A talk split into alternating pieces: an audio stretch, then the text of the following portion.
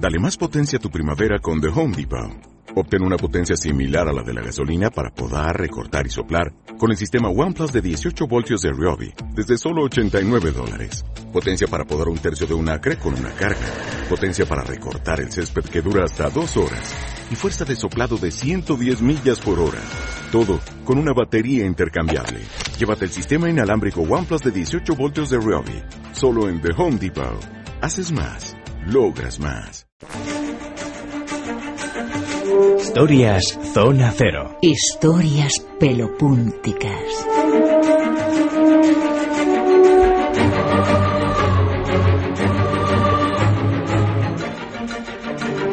Nos vamos al parque.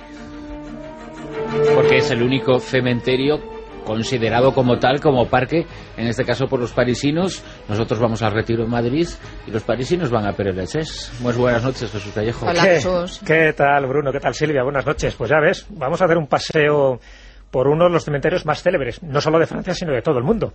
Porque pasear por allí, y yo tuve la oportunidad de hacerlo en abril del 2009, pues es casi como una especie de recorrido de cultura general.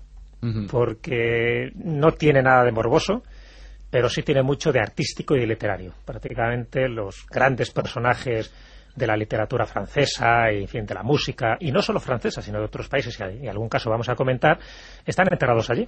Así que son de esos lugares obligados para aquella persona que esté en París, que tenga una tarde libre o todo un día libre, que no quiera visitar los lugares más clásicos y más convencionales, ¿no? como pueden ser los Campos Elíseos o como puede ser el Louvre o la Torre Eiffel, pues bueno, Père Lachaise es una buena opción y ahora comentaremos por qué pienso que es una buena opción, ya digo, sobre todo aquellos que les interese conocer algo más de ciertos personajes que a lo mejor desconocen que están enterrados precisamente en este cementerio. Por cierto, uno de los cuatro cementerios que tiene París. 70 tumbas, eh, nada más y nada menos, eh, pero de entre esas 70.000, varios miles, podríamos decir, son personajes que han sido relevantes en la historia de la literatura fundamentalmente y del arte en sus diferentes expresiones, pero también de la política, también de, la vida social en, muchos aspectos, pero sobre todo lo que tienen las eh, tumbas de Pérez es que no son tumbas al uso, en donde diga, aquí está enterrado Balzac. No, es algo más. Cada una de sus tumbas es una obra de arte en sí misma. Sí, hay un poco de todo, porque es verdad que hay tumbas, hay nichos, también, porque algunos fueron incinerados y entonces hay un columbario donde están sus cenizas, el caso de Dipiaz, por ejemplo, nadie puede ver la tumba, sino en todo caso ver su placa en el nicho correspondiente. Es inmenso, necesitas tener un plano para orientarte y aún así es tan laberíntico que te pierdes. Pasó y al final tuve que acudir a una especie de guía local medio pirata dándole ahí unos cuantos euros para que nos pudiera asesorar en qué lugares estaban las tumbas que yo especialmente quería visitar.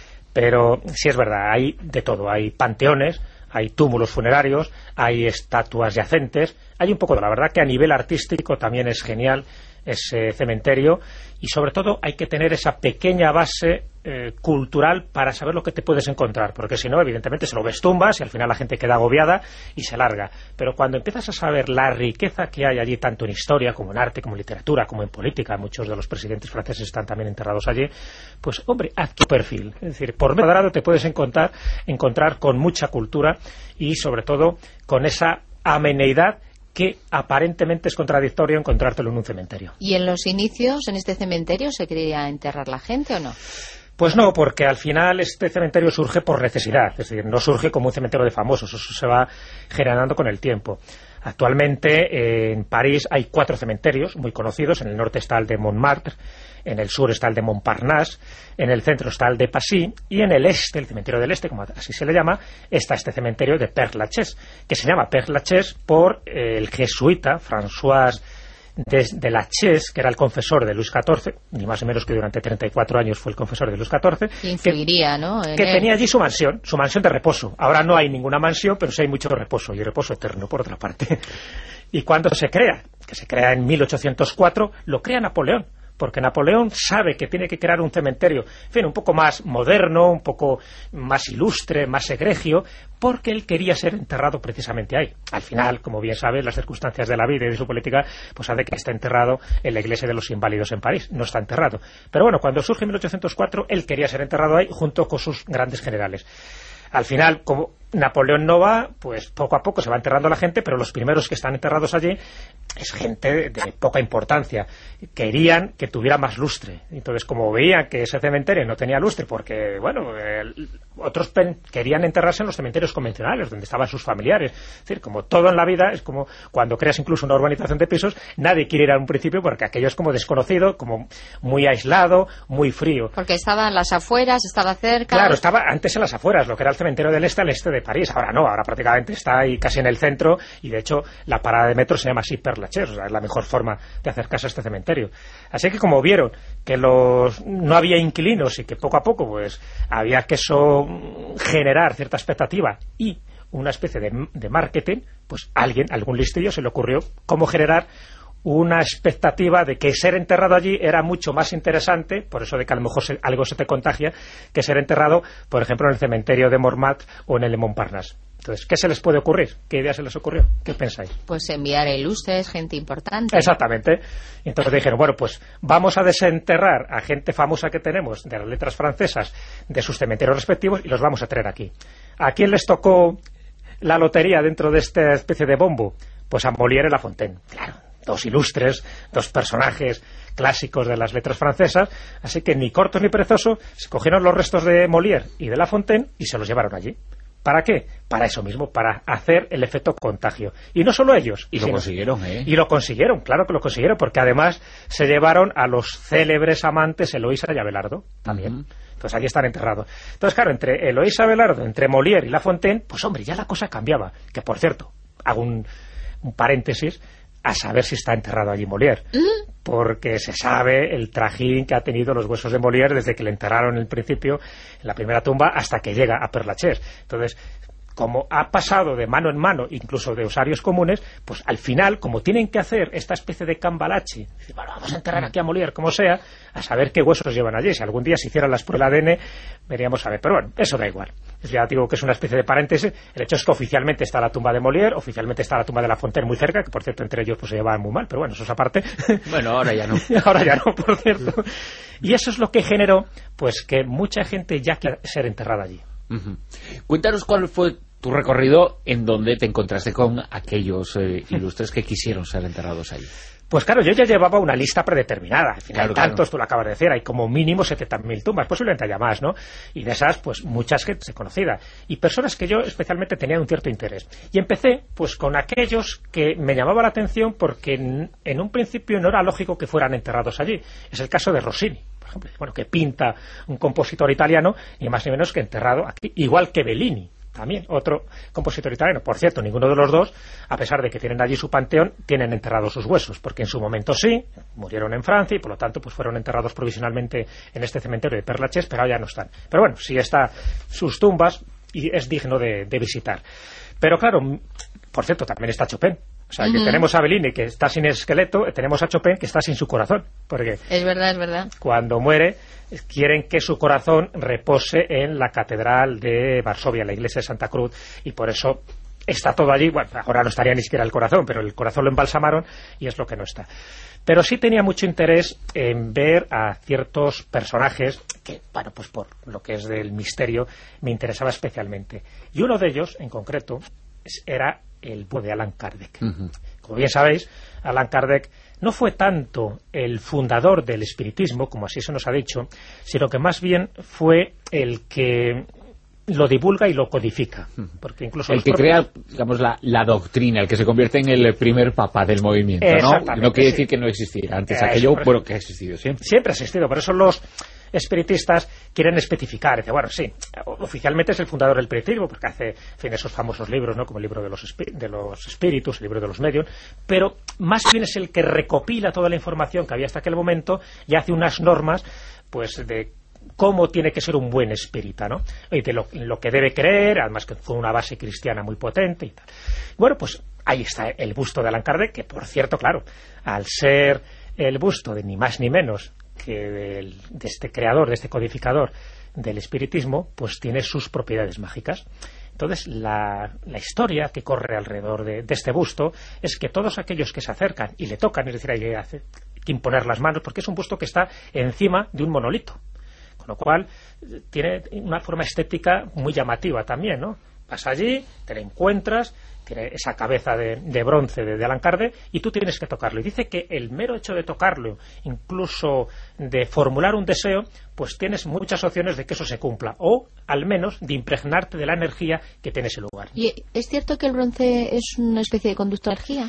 Claro, así está considerado, hombre, como el bronce y cualquier metal siempre conduce la energía y la electricidad, eso está claro. Lo que pasa es que también es verdad que es un acumulador de energía. Es decir, si estamos pensando que hay muchísimas personas, cientos, miles de personas, que van exclusivamente a Perlachés a tocar el, el busto de Allan Kardec, pues eso algo retiene. Entonces, de ahí puede venir un poco esa leyenda de que aquellas personas, por ejemplo, que están bajos de energía, que están deprimidos, que tienen una cierta melancolía, se van allí y se recargan como una pila. ¿Por qué? Sencillamente porque no solo por la influencia, el símbolo, en fin, la trayectoria que tiene Allan Kardec, sino por el mismo monumento, por la estructura, por la forma de diseñarlo, pues dicen que es un acumulador de energía potentísimo, bueno, y eso hace que la gente que esté allí, pues se vaya, en fin, como, como reforzado, ¿no? Gracias a esa imposición de manos en el busto de bronce, ya al que se le atribuyen todo tipo de energías siempre positivas, siempre positivas. Vamos a seguir recorriendo el... el Pues vamos a seguir. Mira, ya que estamos en la línea del espiritismo, también hay otro personaje muy relacionado con las ciencias ocultas, que era Papus. Papus era el, bueno, como el nombre esotérico que tuvo Gerard Encausse, que por cierto tenía origen español, porque su padre era francés, era un químico francés, pero su madre era española, era de Valladolid.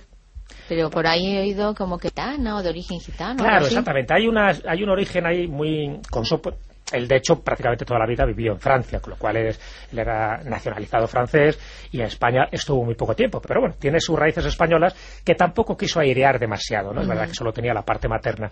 Pero sí que son de esos personajes claves a la hora de estudiar, por ejemplo, eh, la magia y, por ejemplo, el tarot.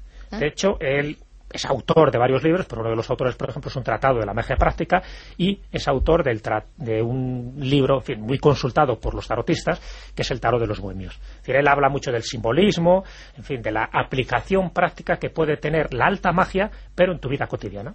Y de hecho, el nombre de Papus, pu- lo mismo que pasa en Kardec. Al Kardec, sabéis que tampoco era su nombre auténtico y que viene cuando él recuerda una vida anterior que llevaba este nombre, de Allan Kardec. Bueno, pues en el caso de Papus no es algo así parecido, pero sí que tiene que ver pues con los signos del zodiaco, con los doce trabajos de Hércules y uno de los genios que representa la primera hora de esos de esos signos del zodiaco relacionados con los trabajos de Hércules es Papus. Entonces él pensó que ese nombre resonaba perfectamente para la misión que él tenía que hacer en la vida y efectivamente pues se puso como Papus y ya digo, es uno de los personajes más conocidos, aparte que también fue una revista satírica de humor, que no tiene nada que ver Sí, claro, porque mucha gente le recordará a Papus por eso, bueno, no tiene nada que ver con la revista satírica. Estamos hablando del personaje de Pero- carne y hueso, Pero porque era el Papus, la revista.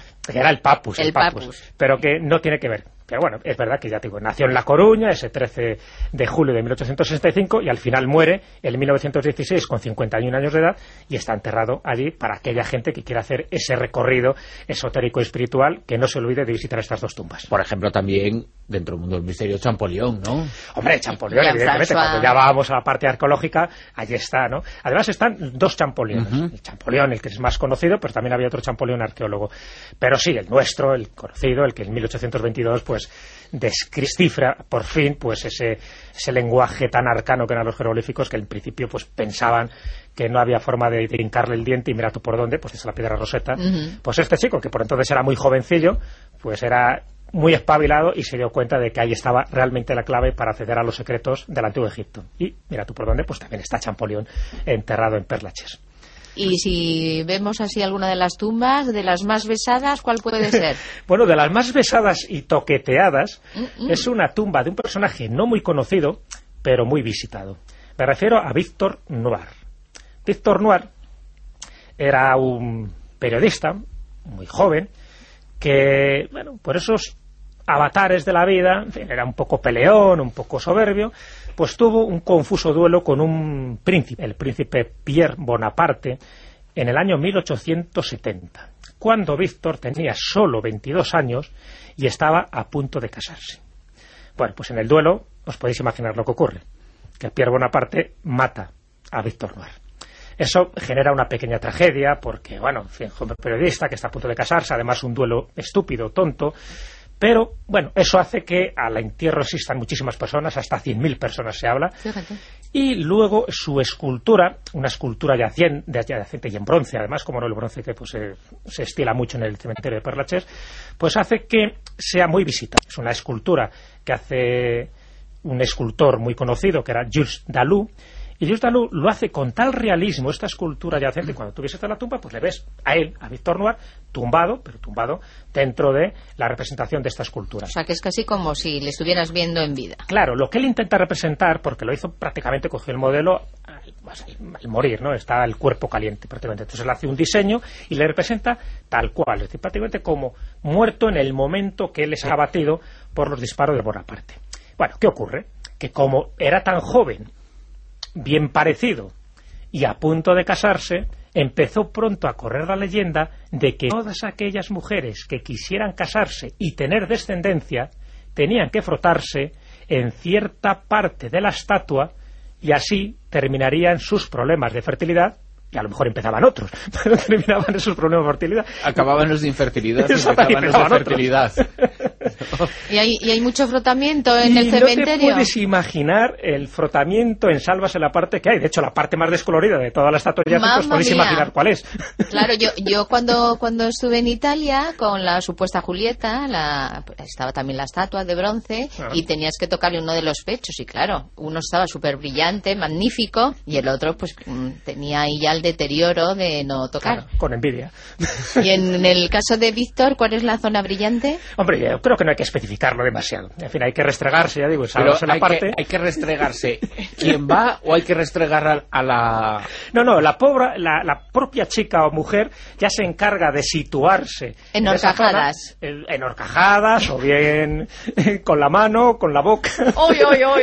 Pero el hecho es tocar, tocar la parte. Ah, bueno, A tocar la parte de la... Tocar, exactamente. No, no, Ah, no que la tumba te ah. toque en la parte. No, no, no, es difícil que Ah. la tumba te toque si, si no te acercas tú previamente Sí, a la sí, tumba. bueno, pero rozar que te puedes rozar perfectamente. A Claro, decir que- pero es en esa parte ya que el cementerio con sus cinco mil y pico árboles y con eso la humedad de esa, de esa tumba iba a ser tremenda. Pues no te puedes imaginar, yo cuando fui, en fin, que llevaron unas cuantas compañeras en el viaje, pues todas ellas, por si acaso, utilizaron este ritual y bueno, y, ahí- y está más descolorido todavía ¿Y desde ha, entonces. ¿Y ha habido noticias? Eh, creo que no, o Ah. por lo menos yo no tenido ningún interés en saber si ha habido más noticias, porque tengo la sensación de que además de eso tienes que hacer algo más para quedarte embarazada. Hombre, claro, sí, suele pasar. Para quedarte Pero ya, la segunda parte no la he querido saber. Hombre, pero la conoces perfectamente, ¿eh? Menudo secreto. Así También. que lo podríamos llamar el toque Víctor Noir. Y luego muchos poetas, ¿verdad?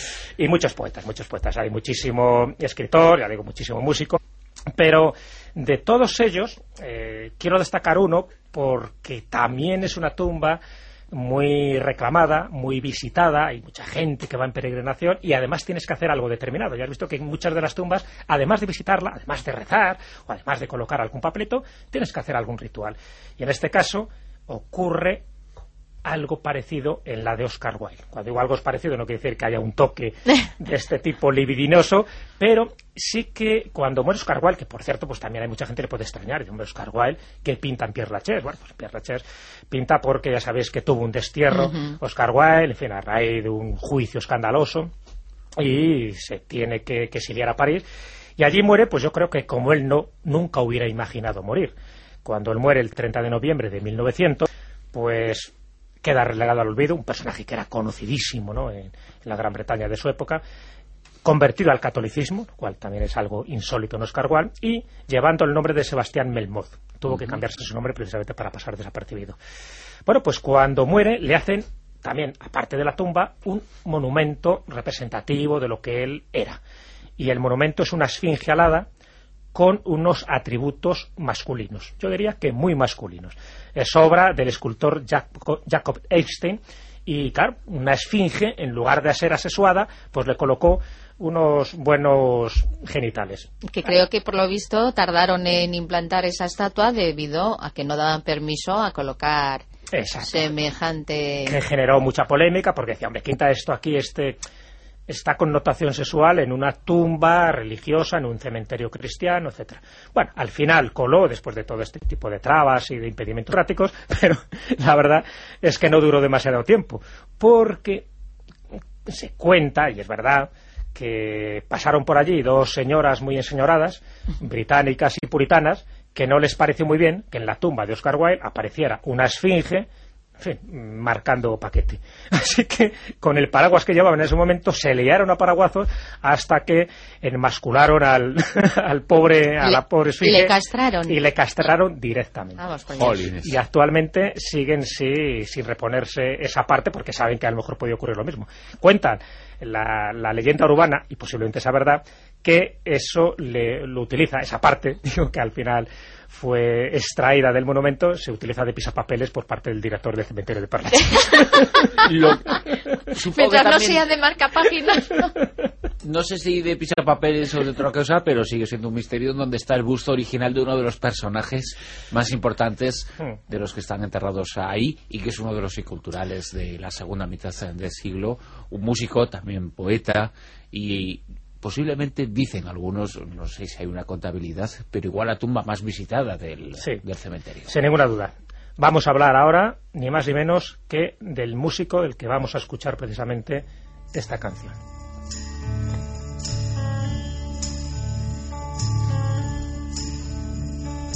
This is the end, beautiful friend.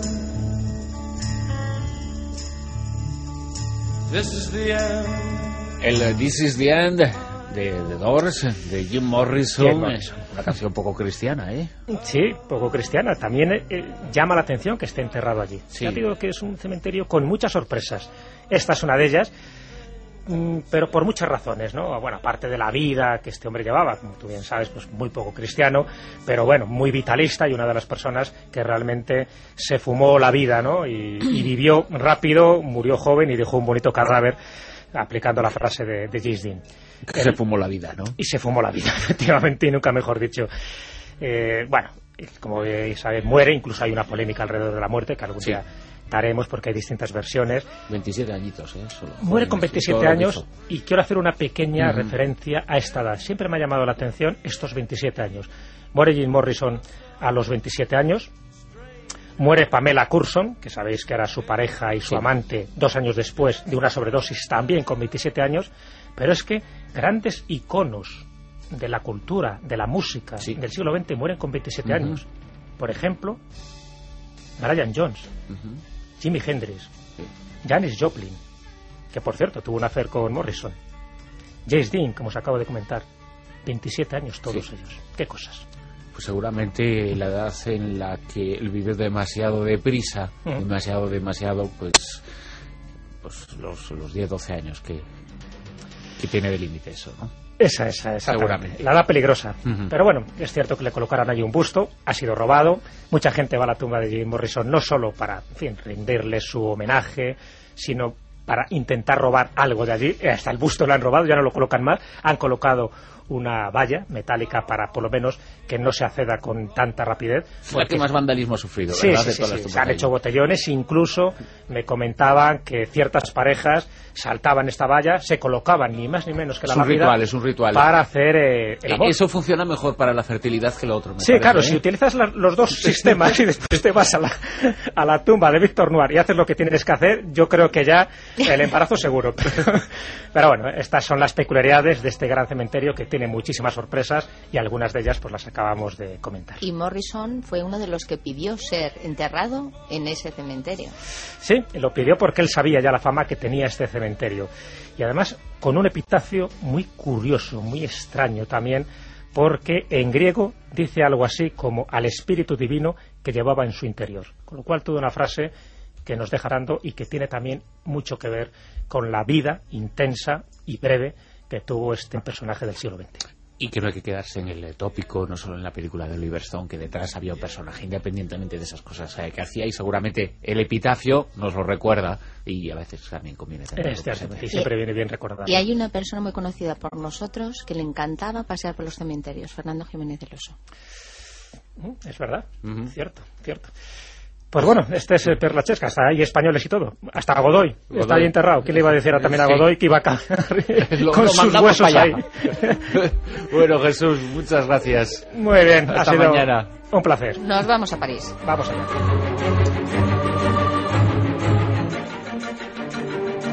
La rosa de los vientos en onda cero.